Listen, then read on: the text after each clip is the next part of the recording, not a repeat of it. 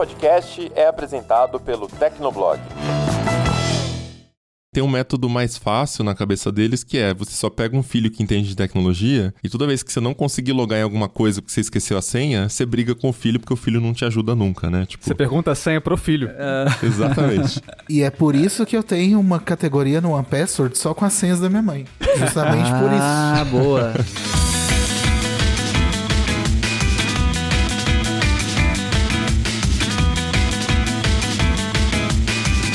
Olá, ouvinte! Seja bem-vindo! Está começando mais um episódio do Tecnocast. Eu sou o Thiago Mobilon. Eu sou Josué de Oliveira. Eu sou o Tássio Veloso. E eu sou o Lucas Braga. Qualquer usuário de internet já criou um monte de senhas para logar em sites e aplicativos. Esse é o método mais básico de autenticação, mas é também cheio de vulnerabilidades. Por isso, uma das alternativas para fortalecer a segurança online é acabar com as senhas. No episódio de hoje, a gente conversa sobre as passkeys ou chaves de acesso, tecnologia que promete um processo de autenticação mais rápido e seguro. E a gente também fala sobre a nossa relação com senhas ao longo da nossa vida digital. Mas antes, não esquece de dar 5 estrelinhas pro Tecnocast no Spotify, no Apple Podcasts. Segue a gente na sua plataforma favorita e aguenta aí que a gente já começa.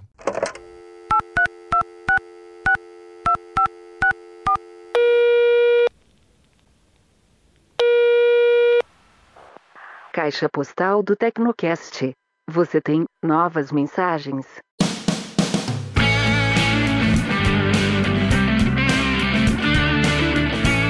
Caixa postal do Tecnocast, se você não quiser acompanhar com a gente, pode pular o episódio para 14 minutos e 39 segundos. Josué, vamos lá, qual é a primeira mensagem de hoje aí? Primeira mensagem que a gente separou aqui foi uma mensagem bem curiosa que o Gustavo deixou lá na comunidade. Eu digo curiosa porque vejam só o que ele fala logo na primeira linha. Primeiro podcast que ouço na vida e gostei. Talvez ouça mais depois, quem sabe. Gustavo, você acabou de entrar no mundo de drogas pesadas, então se você gostou desse primeiro, é bem capaz que você continue ouvindo o podcast até o fim da sua vida. Puxa a cadeira, vamos nessa, fica aí. Pois é. é e ele continua dizendo o seguinte: algumas coisinhas. O Telegram já passou de um milhão de inscritos no Premium, de acordo com o próprio Durov, ele já tem quase 3,5 milhões. Isso que ele tá, que o Gustavo está mencionando é realmente uma informação bem recente. O Durov, o Pavel Durov, que é o criador, um dos criadores do Telegram, comunicou isso no canal dele no próprio Telegram. É, dá para ver aqui, ele fala realmente que esse número de 3,5 milhões. É, eu não consegui achar nenhuma outra referência ou fonte fora a, a comunicação do próprio Durov. Então é sempre interessante a gente perceber que, bom, é o dono da plataforma falando, a gente não tem nenhuma outra confirmação além dessa. E ele fala isso bem de passagem ali junto com outros comunicados que ele está dando sobre funcionalidades para usuários do Premium e tudo mais. Mas de fato, sim, de acordo com o Durov, são 3.5 milhões de assinantes do Telegram Premium, né? O que seria bem respeitável aí. Mas continuando aqui o comentário do Gustavo. E sobre a interoperabilidade, provavelmente os apps vão ter ativado isso por padrão, mas deve ter uma opção de desativar naquele determinado app. E também uma de não receber mensagens de tal pessoa ali também. Acho que seria o mínimo na verdade. E o chat deve ser bem simples mesmo, basicamente texto, emojis e arquivos arquivos de até 1 GB, talvez, e as funções exclusivas daquele app seriam ocultas, tipo enviar emojis personalizados, etc. 1 GB, Thiago Blon? Pois é, então, a gente não sabe exatamente qual que é o limite de transferência de arquivos do RCS, né? Eu imagino que tem as limitações do padrão, mas aí também quem está implementando pode, sei lá, trabalhar com limites diferentes. Não sei por qual motivo alguém faria isso, né? Mas imagino que funcione dessa forma por ser um padrão aberto. E pesquisando aqui na internet, o que a gente viu é, são algumas mensagens antigas só do pessoal falando da T-Mobile e da AT&T, duas operadoras americanas. Elas suportam o, o, protocolo já e nessas duas operadoras o limite é de 100 mega. Porém, não conseguimos encontrar nem a documentação, né? Estamos pesquisando aqui, mas negocinho difícil de achar, né? Documentação. É, devia ser mais fácil de encontrar isso, eu acho. Assim, não foi fácil, não. Vai ver por isso que a Apple não implementou ainda, né? não consegue nem achar a documentação. Mandou e-mail, os caras não responderam, sei lá. É, porra, como é que vocês querem que eu faça? Não tem nem a documentação pública aqui? Não, brincadeira, gente. Mas assim, é, é, imagino que tem um limite no protocolo, né? Assim como tem, por exemplo, Bluetooth tem ah, os limites de velocidade né? Eu acho que funciona dessa forma aí. É, o Gustavo falou de 1 GB e tal, né? O, o César Silva respondeu pra ele falando: Olha, acho que arquivos de 1 GB é pedir demais. Talvez algo até 200 MB seja plausível. Porém, pra mim, se tiver texto e imagem já tá ótimo. Também me parece que essa interoperabilidade vai partir ali do, do básico mesmo, no- do que for mais é, simples pra você estabelecer uma comunicação entre aplicativos.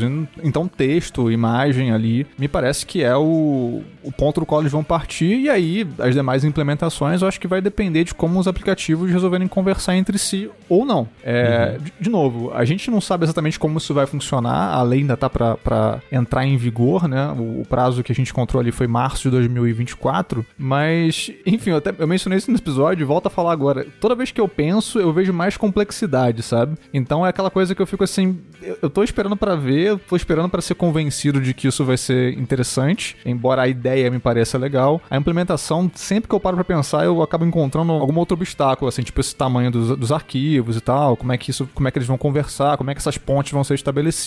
Mas, enfim, ah, 2024 vai nos dizer. É porque assim, comparado com o MMS, né? Qualquer coisa já tá melhor do que usar esse, essa transmissão aí É. pela rede da operadora. Mas é, é que assim, um, G- 100 mega de imagem, você fala assim, ah, dá pra transferir vídeo em alta resolução, áudio em alta resolução, mas 100 mega você não grava muito em alta resolução, vamos combinar, né, o, o vídeo. Mas a gente teria que realmente encontrar aqui qual que é a especificação mais recente do protocolo, é algo que infelizmente a gente não tá encontrando, mas quem sabe no próximo episódio a gente traz essa informação aí. Seguindo aqui, vamos pro próximo comentário, são alguns comentários que a gente recebeu lá na caixa postal no Telegram. É, o Diego Tumeleiro comenta o seguinte: dois pequenos causos sobre mensageiros. Número 1, um, lá por 2001, descobri uma alternativa mais leve ao pesado ICQ 2001A, que é o Miranda IM, apenas para Windows, extremamente leve, leve como Notepad.exe, extremamente customizável com plugins e DLLs para MSN, Google Chat, Facebook Chat, IRC e fácil de quebrar. Depois usei o Pidgin e o segundo caso é hoje no meu trabalho uso Cisco WebEx Teams, é bom e no celular eu consigo entre aspas parar o processo dele,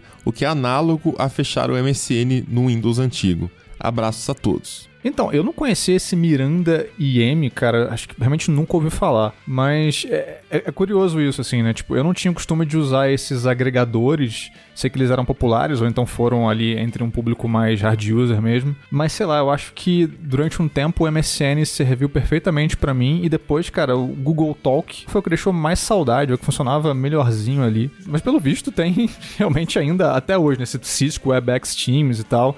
Ah, então tem ainda algumas soluções que tentam dar contra essa fragmentação que nos persegue até hoje. Enfim, e hoje a gente tem muito mais aplicativos e ferramentas de conversa do que tínhamos na época do MSN e do Google Talk. Né? É, mas eu acho que tá menos fragmentado hoje, saca? Porque empresas têm seus aplicativos de trabalho. E aí é só pra quem tá naquela empresa, de qualquer forma. As pessoas, todo mundo tem que ter o WhatsApp. Eu acho que é por isso que todo mundo odeia, sabe? Os nerds, pelo menos. É porque você tem que ter, todo mundo usa, né? E, e é o padrão tanto no celular quanto no computador. Antigamente, era só no computador que a gente se comunicava. É, por mensagem instantânea, assim. O celular era SMS, torpedo SMS. E torpedo. Porque de onde que veio esse nome, né? Inclusive, nunca parei pra pensar Torpedo, nisso. cara. Torpedo. Mas no computador, você tinha. O, o ICQ foi o que começou, né? Ali pra Brasil, pelo menos. Mas depois teve o MSN, que popularizou bastante, então é o que a maioria usava. Google Talk, que foi o que a galera adotou, porque já usava Gmail e, era melhor tal. Mas os aplicativos se misturavam também, né? O, Google Talk às vezes era usado para trabalho, por ser mais, mais sóbrio, saca? Era um- uma interface mais sóbria, uma coisa mais profissional pra você usar no trabalho. Sobra é a palavra, porque MSN parecia uma coisa de adolescente mesmo, assim. Sempre que eu penso em MSN, nada de trabalho. É tipo GIFs, fontes extravagantes e animações. né? Muitas cores, tudo muito colorido, interface muito pesada, né? E, enfim, então acho que hoje tá menos fragmentado nesse sentido. As empresas podem ter as suas próprias soluções ali de trabalho, mas o meio que o, o padrão pra todo mundo é o WhatsApp. A única diferença é que antigamente a gente tinha esses agregadores. Eu fui pesquisar o Miranda IM, cara, o nome, é, eu fiquei tipo assim, caraca, eu já ouvi esse nome, mas eu não tava lembrando. E a hora que eu vi o logotipo dele ali, eu falei, cara, eu lembro desse esse negócio. Mas pra mim é um dos aplicativos da época que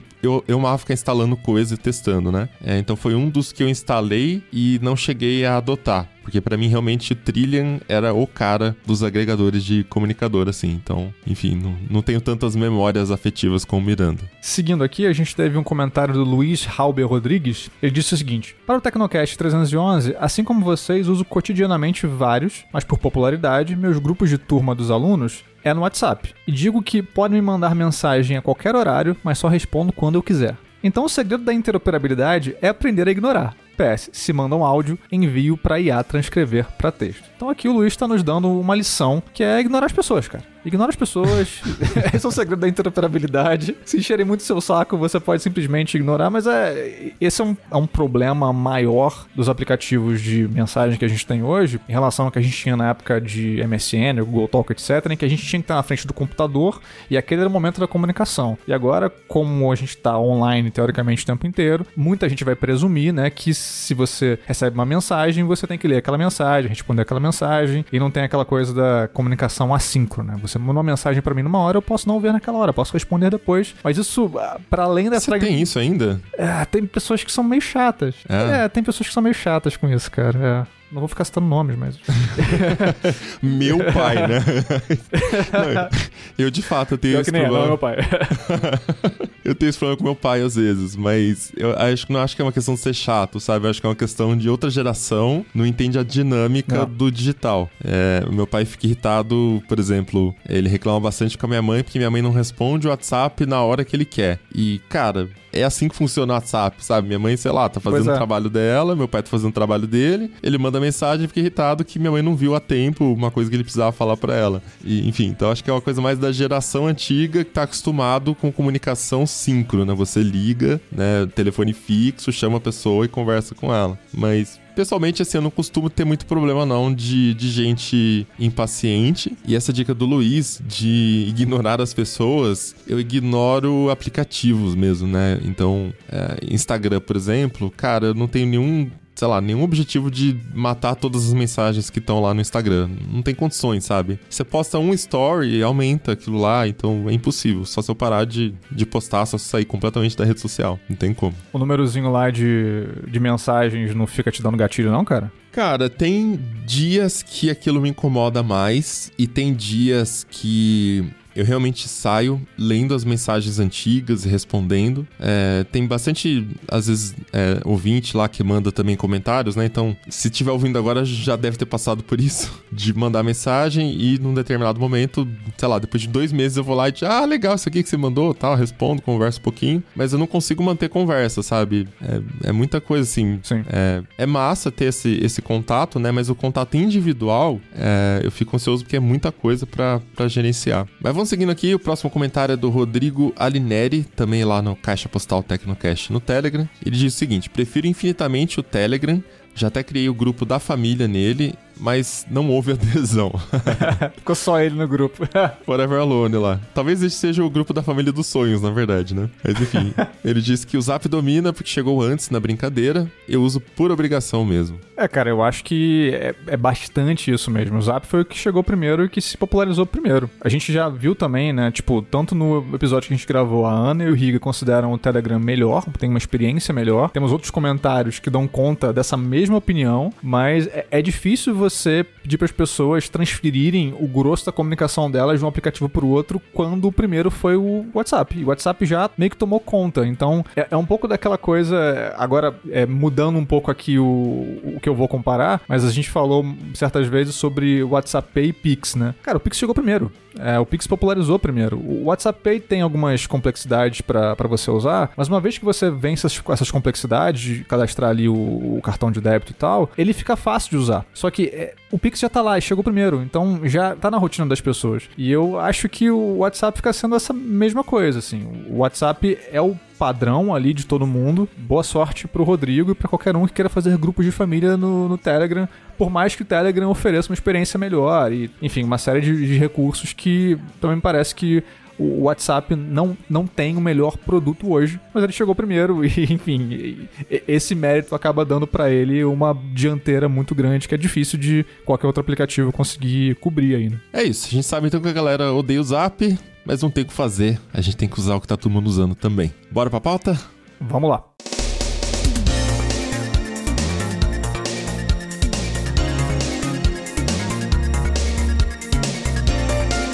Tem crescido entre as principais empresas de tecnologia o suporte à chave de acesso, ou como a gente conhece em inglês, as passkeys. E as passkeys são uma alternativa às tradicionais senhas alfanuméricas, que é aquele método mais tradicional de fazer login em aplicativos e sites. Elas foram criadas em cima de protocolos criados pela FIDO Alliance e do W3C. Várias empresas participaram do desenvolvimento dessa tecnologia, logo é um projeto aberto. E a lógica é a seguinte: você passa a logar nas suas contas do mesmo jeito que você desbloqueia o seu celular, usando a biometria. Você pode usar a sua digital, se o seu celular tiver o sensor de digitais, ou também o Face ID, se o seu celular tiver a, a né, se for um iPhone com Face ID. De acordo com o Google, as passkeys são 40% mais rápidas do que as senhas tradicionais e também são muito mais seguras, impedem vários golpes que a gente tem hoje em dia, com inclusive com autenticação de duas etapas. O Google está convidando os usuários antigos já para adotar essa novo, esse novo método com passkeys para os novos usuários, quando você cria conta, já é o método padrão de autenticação. Outras empresas também estão oferecendo suporte, entre elas a Microsoft, Apple, Amazon, Uber e mais uma lista que não para de crescer. E desde que começou a oferecer essa opção, o Google não esconde que o objetivo das passkeys é chegar nesse futuro onde a gente não precisa mais nem pensar em senhas, né, Josué? É uma coisa que vem desde muito tempo na internet, nos PCs e de repente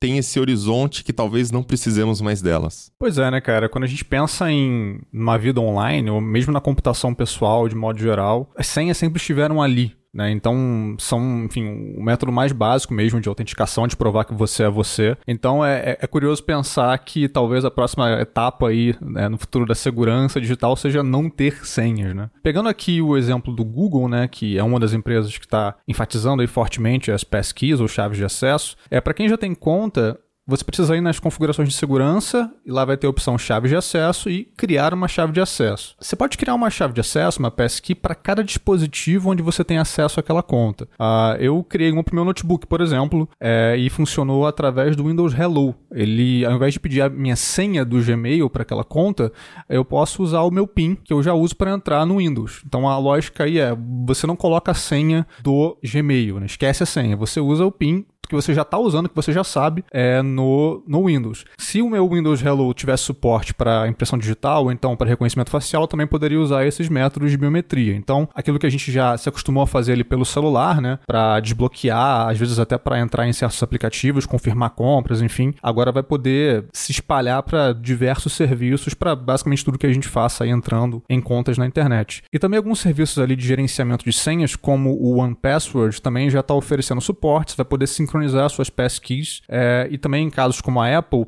é, ele sincroniza para outros dispositivos conectados à mesma conta no iCloud. E é importante lembrar que as passkeys elas são armazenadas nos próprios dispositivos, né? Então fica tudo ali local, exatamente como você faz quando está desbloqueando o celular pelo Face ID ou Touch ID. Além do Google, a gente tem também uma outra grande empresa, outro grande serviço que está apostando em passkeys, que é o WhatsApp, né, Taz? Exatamente. Quando a gente para para pensar que o WhatsApp é o aplicativo mais usado do Brasil e tem tempo isso, tudo que eles implementam do ponto de vista de segurança acaba propiciando uma adesão em massa. Foi assim com a criptografia, lá tem vários anos já, e agora com a passkey. Então, essa passkey, a chave de acesso, vai substituir aquele código que chega por SMS, o código único, no processo de login quando você está cadastrando o WhatsApp num novo dispositivo. E a participação do Google já é bem significativa para fazer esse método pegar. Agora, com o WhatsApp, a tendência então é que isso se popularize ainda mais. Se eles fizerem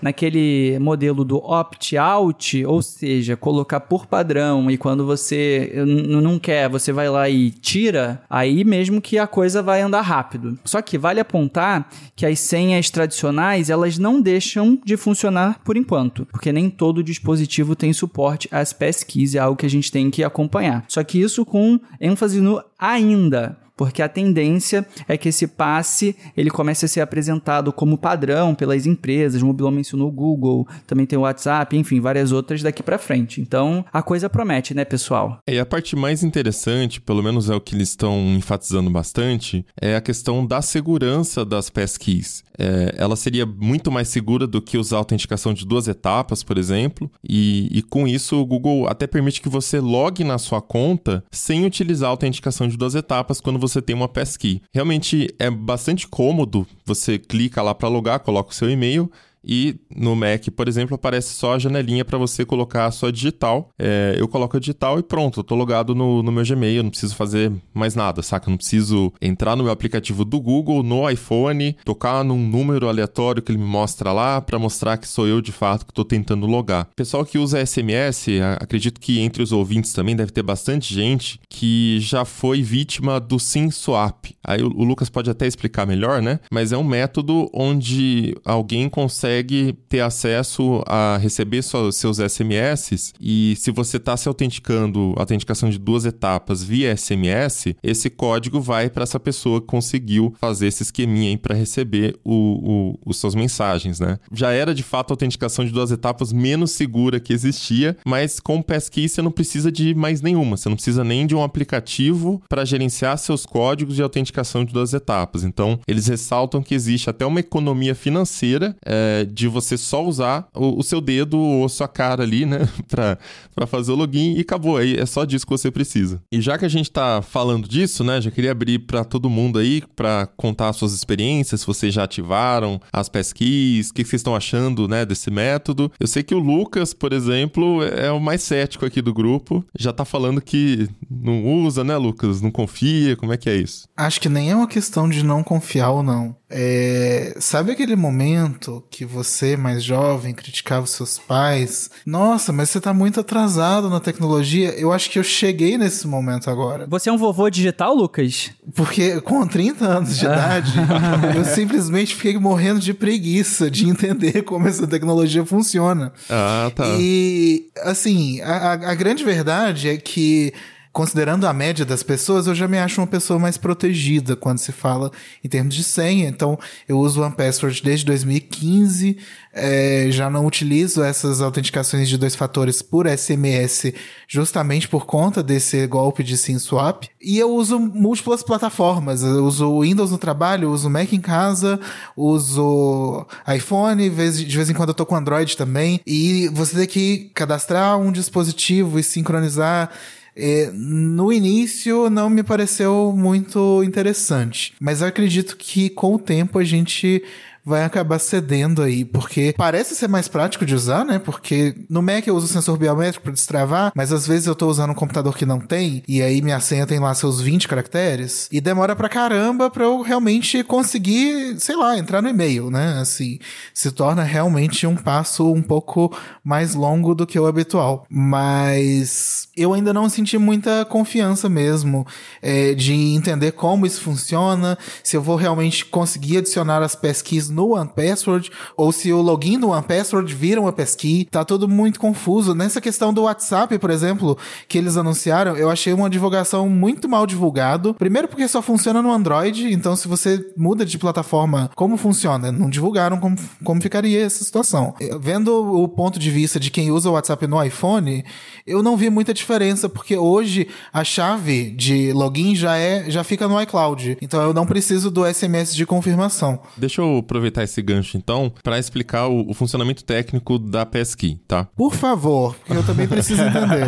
pra gente pensar junto, porque assim, eu entendi como é que funciona, é, é simples, né? Mas eu ainda tô confuso sobre todas as dinâmicas. Por exemplo, como é que eu compartilho um login no caso de uma empresa, né? Que a gente tem um password para compartilhar entre várias pessoas. Mas vamos lá. Palavras do, do próprio Google no blog deles lá. O principal componente da Passkey é uma chave criptográfica privada. Essa fica armazenada no seu dispositivo. Quando você cria essa chave criptográfica, a chave pública correspondente a ela é enviada para o Google. E aí, quando você faz o login, é, a, o site, né, o serviço solicita o seu, que o seu dispositivo é, assine esse desafio único com a chave privada. Então, basicamente, é tipo uma chave de acesso. Bom, vou falar o exemplo de SSH. Os programadores aí devem saber do que eu tô falando, né? É, que você manda uma chave pública para um servidor, fica com a chave privada. Na hora de logar, você bate essa chave e beleza, seu acesso está liberado. A única diferença é que o dispositivo só vai fazer essa apresentação da chave privada que está na sua máquina para bater com a chave pública se você aprovar através da biometria. Então, com um Touch ID, um Face ID, né, ou qualquer outra coisa aí. Então, Passkey é, é isso. É a mesma coisa da chave criptográfica, basicamente, só que com uma interface transparente. O usuário não está vendo nenhuma dessas chaves. O que eu acho interessante da Passkey é que, na realidade, você depende de um dispositivo antigo para liberar o acesso a um novo dispositivo. E quando a gente para para pensar que praticamente todo mundo tem smartphone, essa é uma realidade possível hoje, mas é um negócio que há 10 anos seria inimaginável. E aí você começa a entender como de fato essas empresas elas estão buscando formas de avançar na segurança, na autenticação e tal. Tanto que é uma aliança, né, que produziu o, o Passkey. Não é uma empresa, uma solução proprietária, nada disso. Eu acho maneiro, acho muito positivo que seja um movimento de mercado e multimarcas. Mas um negócio, por exemplo, que eu já queria introduzir aqui e que eu acho muito é, particular de Passkey e por isso talvez não sirva para todo mundo, é que depende de internet. Você precisa que o seu aparelho principal esteja conectado à internet para conseguir gerar lá a solicitação, uh, para conseguir receber, na realidade, a solicitação do novo dispositivo, né? O antigo tem que receber e confirmar pela autenticação, pela biometria. Só que isso acaba sendo um problema, por exemplo, para quem está viajando e não está com acesso à internet porque não contratou serviço de telefonia, enfim, está com uma dificuldade lá e aí não vai conseguir se autenticar por passkey. Então essa é uma das coisas assim que eu acho que mais afetaria na minha rotina. Eu não vou conseguir usar se eu tiver nessas condições. Elas estão um pouco mais raras hoje em dia, mas elas ainda podem acontecer. E aí a pessoa vai ficar sem acesso, não vai conseguir se autenticar? Não, vai ter que utilizar a senha de toda forma. Mas nesse caso, é, você consegue imaginar algum serviço, alguma coisa que você precisa acessar que vai estar tá com passkey e que não seja online? Porque coisas locais é autenticação normal da biometria do celular, né? Não precisa da chave. Tipo, ter internet, ter que ter internet não faz diferença porque é de fato só para acessar coisa remota. O seu celular, tipo, para desbloquear o celular é só biometria, não é passkey. Sim, mas você tem que receber a requisição via internet para desbloquear. Para você é, fazer o setup em um novo dispositivo, você precisa aprovar no anterior. Exato, e para isso tem que receber via internet. É, não, mas assim, se você está fazendo um setup em um novo dispositivo, você está uhum. configurando coisas da internet. Então você tem que ter internet de qualquer forma, não é o passkey que inviabiliza. Mas você tem que ter internet no novo dispositivo, às vezes você não tem no antigo. É, exatamente. Imagina, você comprou um computador novo nos Estados Unidos, você acabou de chegar e tá sem Wi-Fi. E aí você foi lá, colocou o nome mobilongatão.gmail.com e quer se autenticar no Google.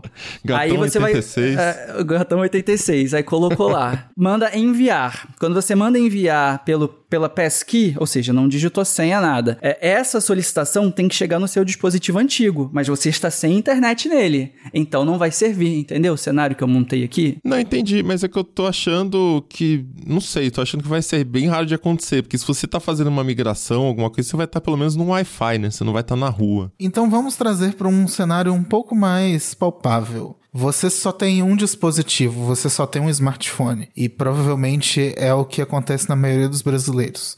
Você foi roubado. Como faz?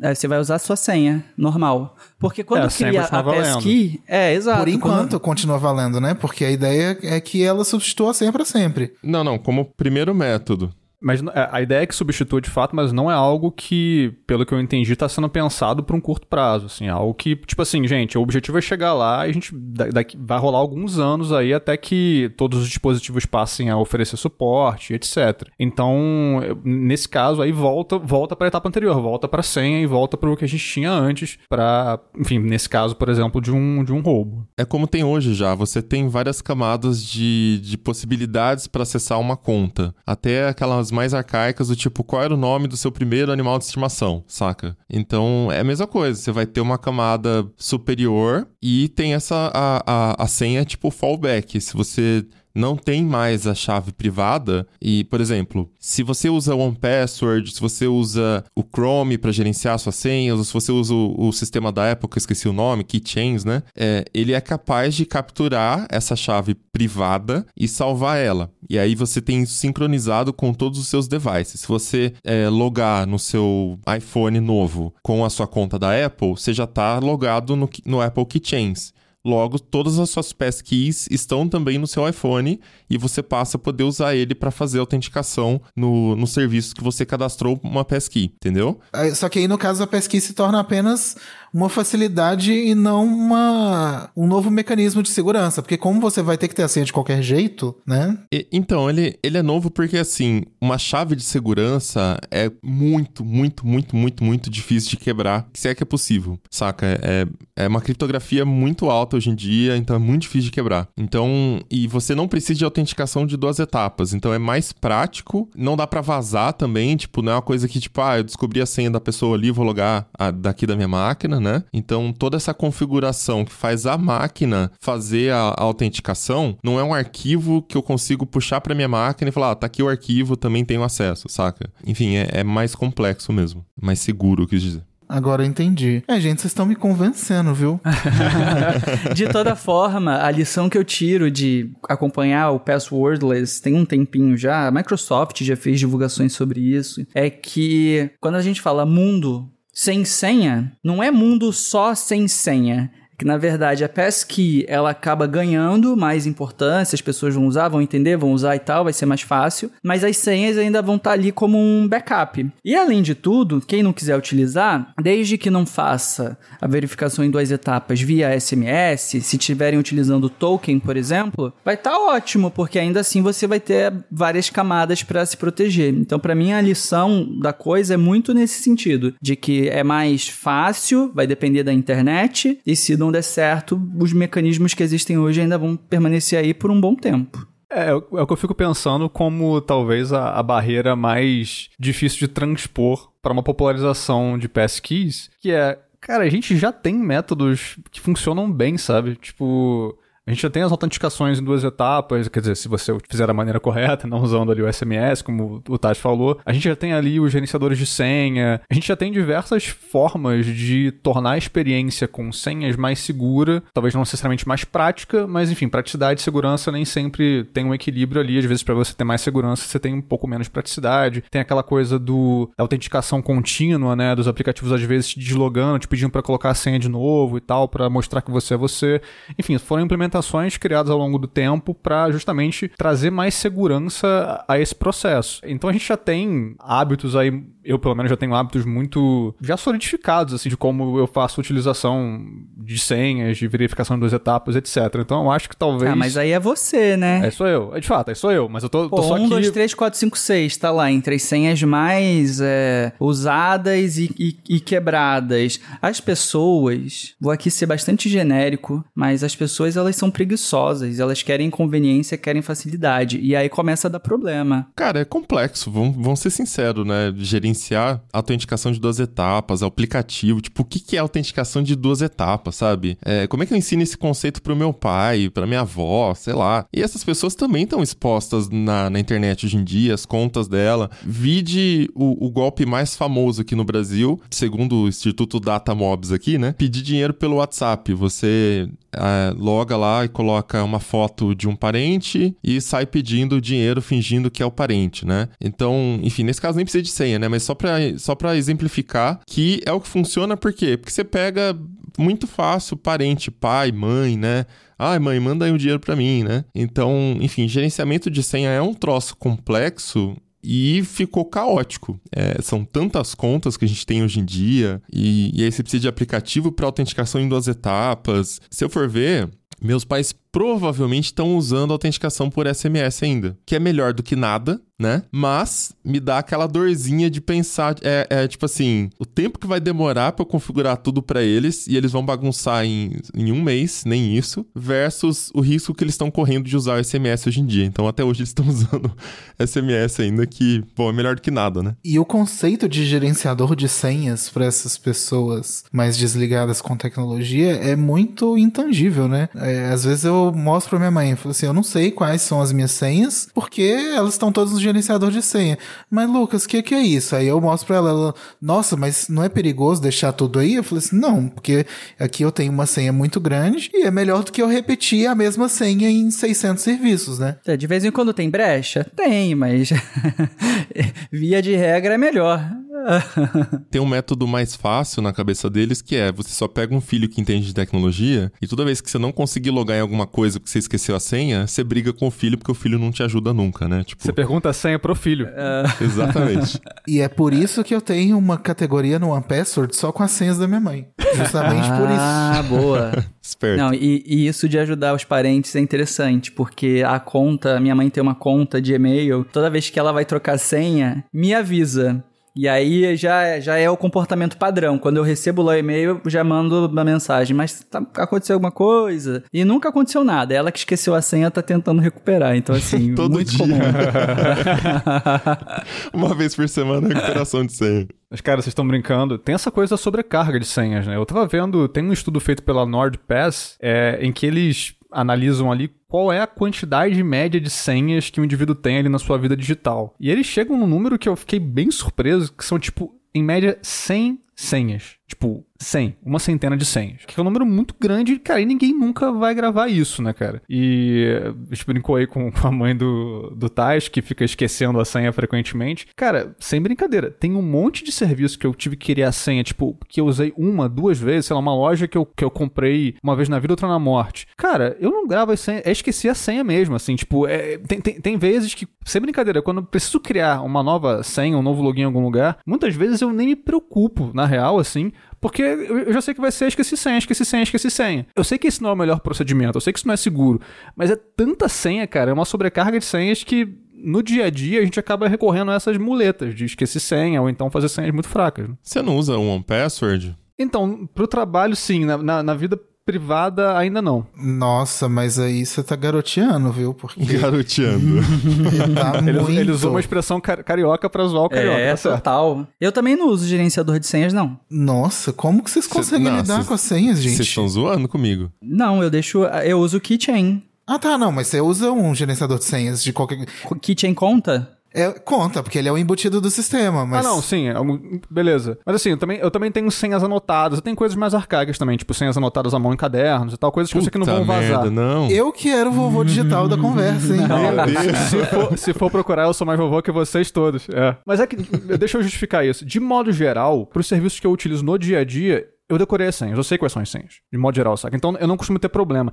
É só pro que é fora da curva, sacou? E aí, pra, pra esses casos, aí esqueci senha e etc. Mas pro que eu, assim, pro núcleo mesmo de coisas que eu uso no dia a dia, eu não tenho problemas. As senhas eu sei de cabeça, de, de- de tanto usá-las. Na real, pro trabalho, aí tem One Password, etc., que é, que é mais seguro e tal. É mais ou menos como, como funciona. E vejam só, eu nem sou tão, tão, tão velho assim e tal, mas eu já tenho uma certa preguiça mesmo de, de, de adotar essas coisas novas. Ah, é cansativo. Casa de Ferreira, espeto de pau aqui, hein? Esse Tecnocast. Vou falar Sim. pra vocês, hein? Eu compartilho um pouco dessa dor do, do Josué com relação a cadastros que você só vai utilizar em uma vez na vida. Principalmente em lojas virtuais. Algumas você consegue fazer o checkout como convidado, né?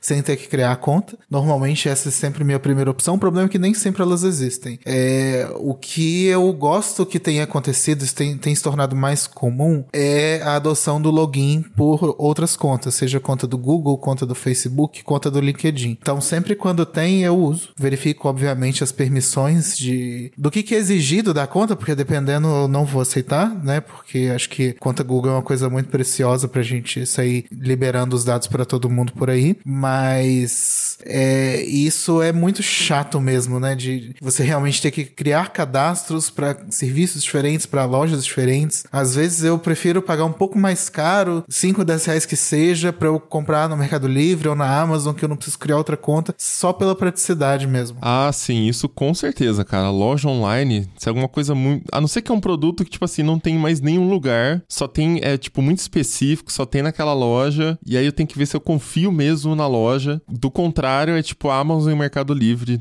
que é mais fácil. É, você vai diminuindo a quantidade de locais em que você transita digitalmente, justamente para não ter mais sobrecarga de senhas, de coisas para administrar, cara. Nossa, e isso tá acontecendo muito no, no delivery agora, né? Porque a gente sabe que o iFood cobra uma comissão muito alta, então agora cada local tem seu próprio delivery, e aí é a sua própria plataforma, e pra você fazer o pedido, você tem que criar um login. E aí o que que tá acontecendo comigo? Eu sou agora a pessoa que manda o WhatsApp ou liga para pedir só pra não ter que criar conta. Muito mais fácil, você diz ali o endereço pronto, confiam que você vai pagar e qualquer coisa, sei lá o que vai acontecer com a pizza depois. Mas é porque muitos desses, dessas plataformas de restaurantes independentes, você não tem como pagar pelo site. É o motoboy que chega com a maquininha. Então não faz diferença se eu pedir por telefone, por WhatsApp ou pelo site. Ou seja, a gente deu toda essa volta, a tecnologia avançou um monte pra gente voltar a pedir as coisas por telefone. Sim. É. Exatamente, cara. Esse ano tá tudo dando passos pra trás, cara. Tem anúncio agora no Netflix, tem anúncio no streaming. Agora é isso, as coisas estão dando passos pra trás, cara.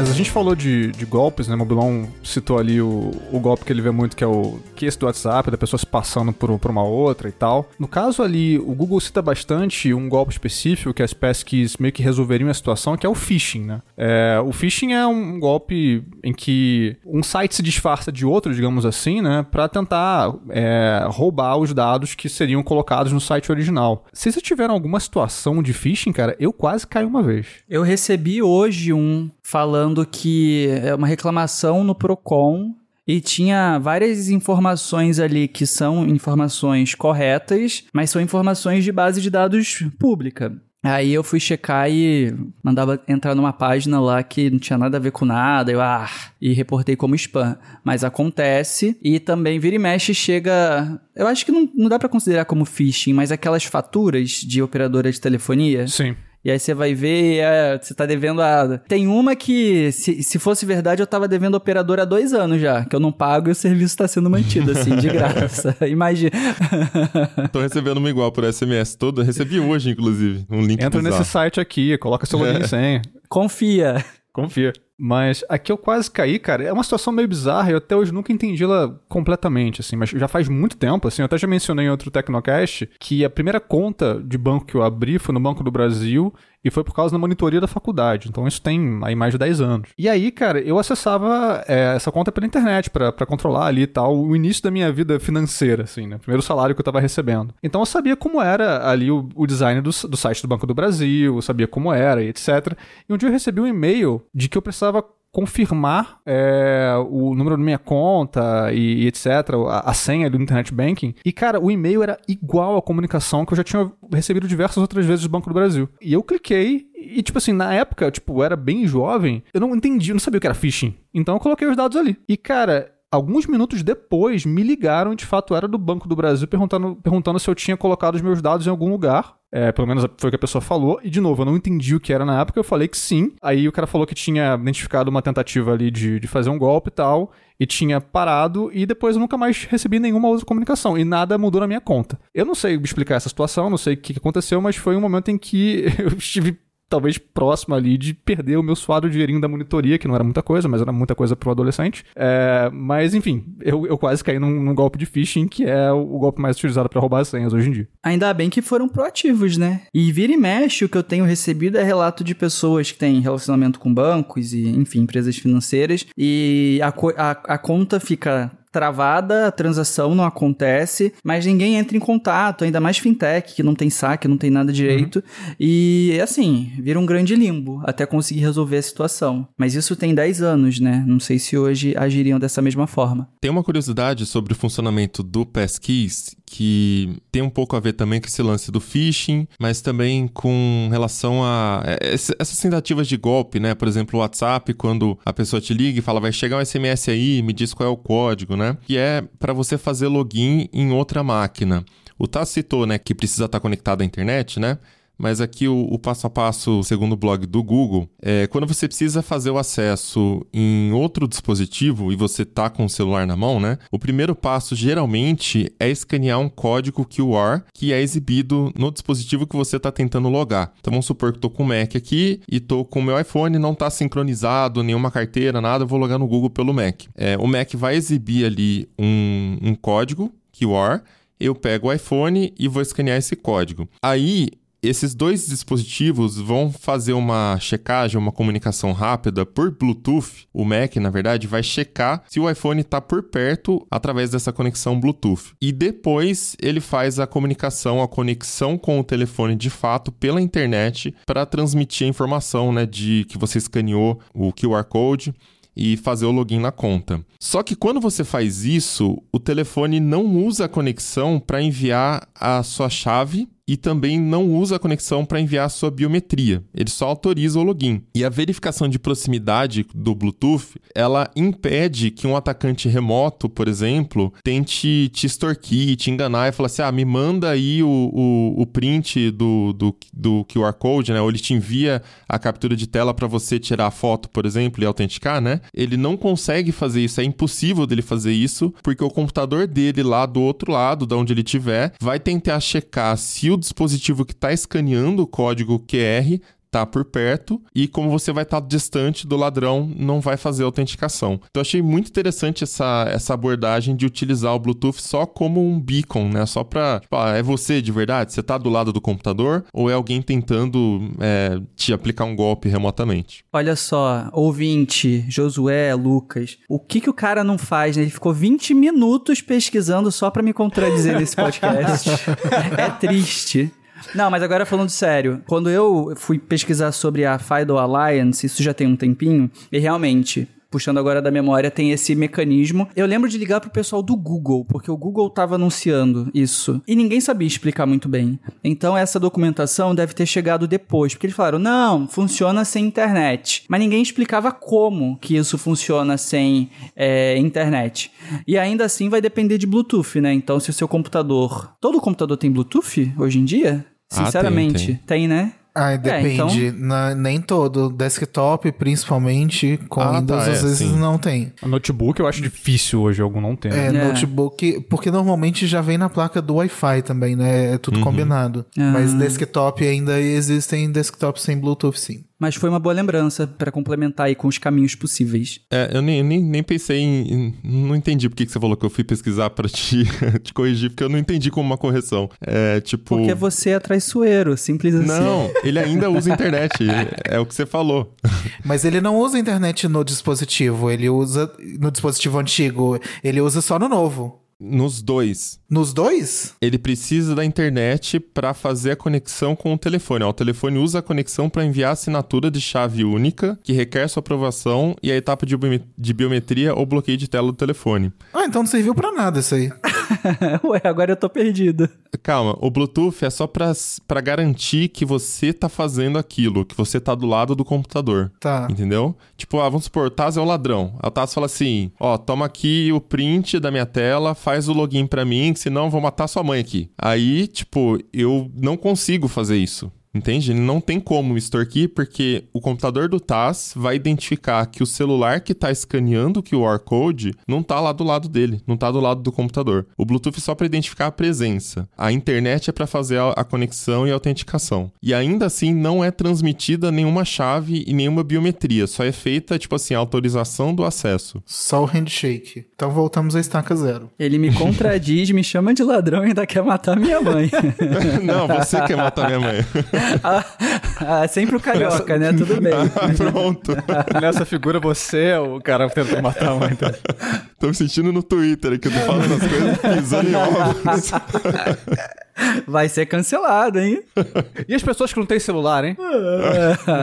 Mas quando a gente tava conversando sobre, sobre essa pauta lá no começo, a gente tava comentando ali um pouco sobre o desenvolvimento de novas ferramentas de autenticação né, ao longo do tempo. E você citou, Mobilon, que o momento em que a gente começou a ter uma relação diferente com a autenticação, com essas provas de identidade, enfim, que podem ser feitas com senhas, mas com o tempo outras tecnologias foram sendo introduzidas, foi com o Face ID no, iPhone 10, né? Percebeu que as coisas realmente começaram a mudar bastante a partir dali, não foi isso? Sim, o Face ID foi uma mudança legal porque ele deixou o processo de você autenticar em alguma coisa mais transparente. Eu acho que o Touch ID, as impressões digitais no geral, elas facilitaram bastante porque de repente você autenticava muito rápido, com, não era autenticação lenta, impressão digital igual que você vai lá bota naquele negócio vermelho, demora uma década e fica tudo errado, né? Era de fato um sensor rápido, é, mas o Face ID era mais natural porque você não tinha que mudar nada, era você tipo, você já tá olhando aparelho e é isso, você não faz nada, entende? Então, é, eu acho que esse foi um momento de, de tipo assim, a autenticação ficou mais transparente. O telefone olha pra você e fala, ah, beleza, é você mesmo, pode entrar. Você não precisa nem mexer o dedo pra isso. Ah, e conforme isso foi sendo adicionado em aplicativos, é, em suporte em sites também, né, alguns serviços, foi ficando bem mais legal assim. Só que por enquanto só dava pra fazer com as coisas da própria Apple, né? Com a Apple você consegue fazer essas autenticações pela web, mas, mas agora com o Passkey o funcionamento é similar, só que é um protocolo aberto e se comunica também com as biometrias de todos os sistemas operacionais, tanto o desktop, né, com Windows e Mac. Lógico que no Windows você precisa ter uma máquina que tenha o, o leitor de impressão digital, pelo menos, é, mas no Android também, no, no iPhone também. É tipo, você usa a biometria do seu dispositivo para provar para o seu dispositivo que você é você, e o seu dispositivo então envia a sua chave de autenticação para o serviço que você está tentando logar. E aí eu volto a falar que só de ser multiplataforma, né, agnóstico em relação ao sistema e ter a, a, a W3C por trás, eu acho que isso já vai ser uma vantagem gigantesca, porque existiam padrões proprietários, tem um monte de empresa de segurança de, de, de solução para isso, para criptografia, para identidade e tal, mas quando você coloca algo que é da indústria inteira, aqui eu vou chutar, tá? Mas imagino que não tenha royalty, não tenha, sabe, esses custos associados a implementar, fica muito melhor. E aí imagina, Google com Android implementando o E o Google também com a conta Google, né? Frentes diferentes. E aí a Apple, que já tem outros mecanismos, conforme você falou, né, Mobilon, tem um tempo. Um bilhão de dispositivos Apple capazes imagino eu, de é, liberar Passkey para as pessoas utilizarem. Pô, a chance de chegar no passwordless acaba sendo muito maior do que até então, com as coisas que vinham assim de forma picada, só uma implementava, a outra empresa não, não reconhecia. E é esquisito, porque WhatsApp, WhatsApp tem, mas só funciona no Android. Talvez tenha a ver com o fato de que salva as chaves na nuvem do Google. Deve ficar uma coisa meio tipo o backup online do WhatsApp, que se você é iPhone, tem iPhone, vai para iCloud. Se você tem Android, vai para a nuvem do Google. Isso não se conversa. Eu imagino que seja isso. Seria interessante, né, se fizessem avanços também para resolver logo essas coisas que acabam dando uma trancada na implementação. E digo mais, esse futuro passwordless vai ser muito difícil pros filhos dos pais que não sabem a senha, porque agora que ele não vai saber a senha mesmo. E você vai ter que estar perto, né? Sim. vai ter que ir lá na casa da pessoa pra, pra liberar. não vai adiantar nada fazer de forma remota. Mas será que aí não termina o problema? Porque ele não vai mais precisar de senha? Ele só bota o dedo e tá autenticado? Então, ele termina até precisar usar a senha pra alguma coisa, né? Se o celular for roubado, por exemplo, já roubado. era. Gente, é triste, né? Porque a gente fala, fala, fala e aí volta pro problema do, ah, mas o smartphone foi roubado. Mas daí vai estar sincronizado com a conta dele, tipo o Google, o Chrome, né? Ou a, a Apple, o Apple ID, enfim. Sim, mas ele vai ter a senha do Apple ID ou do ID do Google. Essa é a senha que ele não vai lembrar mais. Não, é a senha que você tem que lembrar. Filho, qual que é a senha da... Você, cara, só vai precisar lembrar de uma senha agora, Exatamente, entendeu? A vantagem é uma. essa. Filho, qual que é a senha? Não sei. Nossa, mas quando é pros outros, você ajuda. Pra mim, não, né? É sempre assim. Então é isso, vamos chegando ao final de mais episódio do Tecnocast. E aí conta pra gente se você já tava usando as pesquis, se não tá usando, foi convencido. E se você é do time Josué que ainda usa um caderninho aí pra anotar as senhas, manda pra gente te zoar também no próximo Tecnocast. Procura lá no Telegram, Caixa Postal Tecnocast ou no WhatsApp. O link tá no post desse episódio. Se quiser continuar o papo com a gente em todas as redes, eu sou arroba Mobilon. Arroba Josué de Olive com V mudo no final. Arroba Tássius, T-H-A-S-S-I-U-S. E arroba Lucas Braga. Este Tecnocast vai ficando por aqui. Voltamos com outros semana que vem. Até lá. Tchau, pessoal. Até a próxima. Valeu!